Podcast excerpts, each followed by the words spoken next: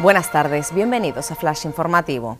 El gobierno canario y Estado firman la transferencia de los 42 millones de euros del Plan Integral de Empleo de Canarias. Con este proyecto, el CP pone a disposición del archipiélago los fondos necesarios para impulsar políticas activas de empleo orientadas a combatir el paro en las islas.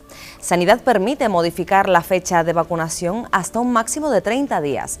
Las personas interesadas en cambiar su cita previa deberán hacerlo llamando al 02 por un motivo justificado y puntual. La inmunidad en Canarias roza el 20% de la población cuando se han administrado más de un millón de dosis.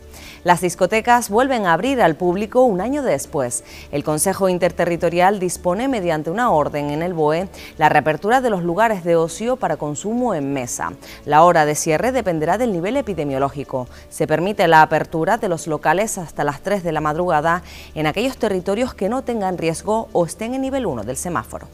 El parque ferial instalado en el aparcamiento del Palmetum ha recibido a más de 30.000 personas. La instalación de 28 empresas y otras tantas atracciones seguirá abierta hasta el próximo día 13 de junio. Su promotor ha reconocido la sorpresa que ha supuesto para el colectivo contar con tan buena acogida.